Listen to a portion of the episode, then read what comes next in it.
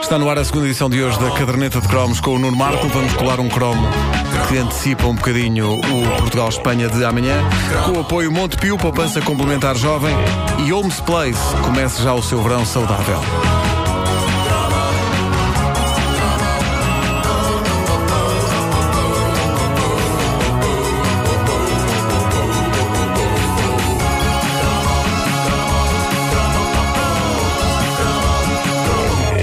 Tenho de fazer aqui um pedido de desculpas formal a Wanda Miranda porque ela esfregou-me com um disco desta banda na cara e eu na altura disse: Para com isso, não sei do que estás a falar. E no entanto, era uma das bandas mais importantes da minha infância. Só que eu não Pronto. tinha, Pedido eu não tinha esse, eu não tinha esse single, eu não tinha esse single. Quando nós pensamos num bando de garotos espanhóis que nos ensinaram coisas preciosas sobre a vida, geralmente limitamos o nosso pensamento a isto.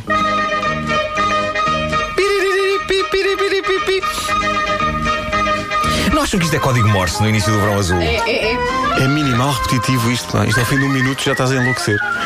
Verão Azul, a mítica série da TVE que já teve direito ao seu cromo, foi de facto uma série impactante, mas faz com que nos esqueçamos de um outro grupo de jovens espanhóis que, anos antes, na infância das pessoas nascidas na década de 70, fez com que quiséssemos ser como eles. Eram o tal agrupamento jovem e fresco que dava pelo nome de La Pandilha e do qual eu tinha alguns singles, apesar de os ter sepultado num recanto obscuro da minha mente. Não tinha. Ela, lacra. Não, não tinha, mas tinha o Achilipu. O quem? Achilipu. Santinho. A Chilipu é um espirro e um pum. Atilipu, abu, abu, atilipu,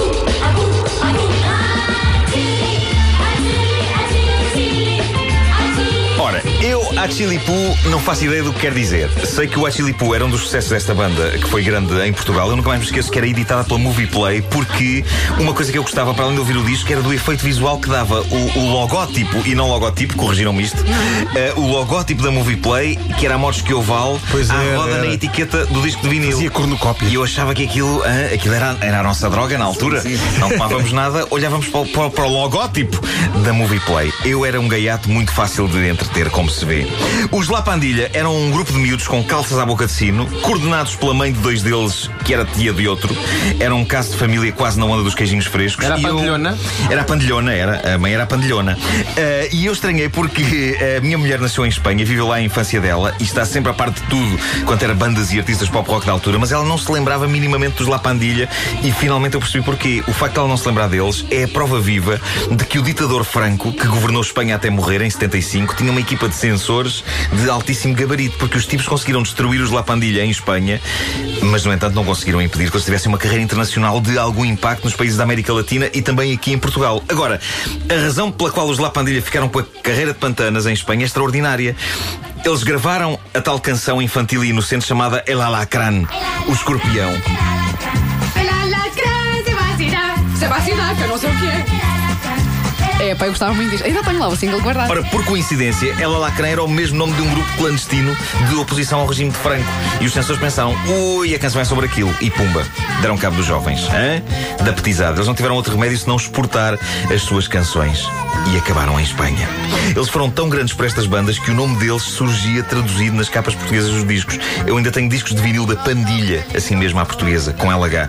E achava que eles deviam ter uma grande vida, possivelmente nem tinham de ir à escola. Eram vedetas do rock and roll, cantando músicas tão punk e tão perigosas como eh, Una Paloma Blanca.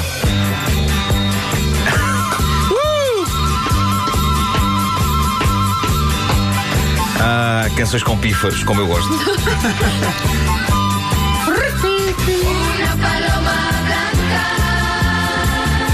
Toda a gente adorava os, os La Pandilha em petizes. São, são capazes de ser a primeira banda que me lembro de gostar, estes pirralhos do La Pandilha, que hoje andam todos pela casa dos 50 anos e com profissões que têm tudo a ver. Um ou outro trabalharam mais algum tempo na música, uma é veterinária, outro trabalha em marketing, outro em alta finança, dois deles são cirurgiões e outro faz dobragens de desenhos animados.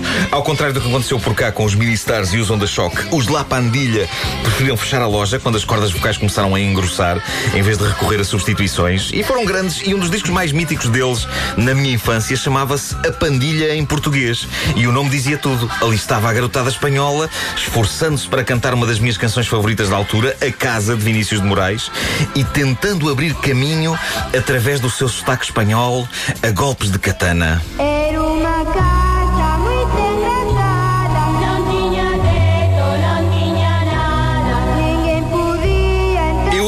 a canção A Casa, não só porque é um pedaço belíssimo de poesia, mas porque incluía o verso Ninguém podia fazer pipi porque penico não havia ali. Exato.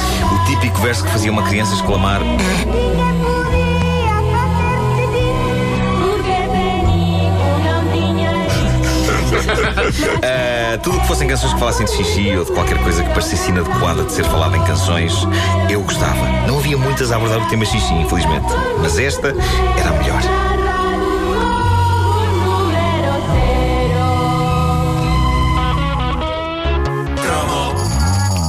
Que memória! La Pandilha, antes do Portugal-Espanha de amanhã. A caderneta de cromos é uma oferta Montepio, poupança complementar jovem e Homes Place. Comece já o seu verão saudável.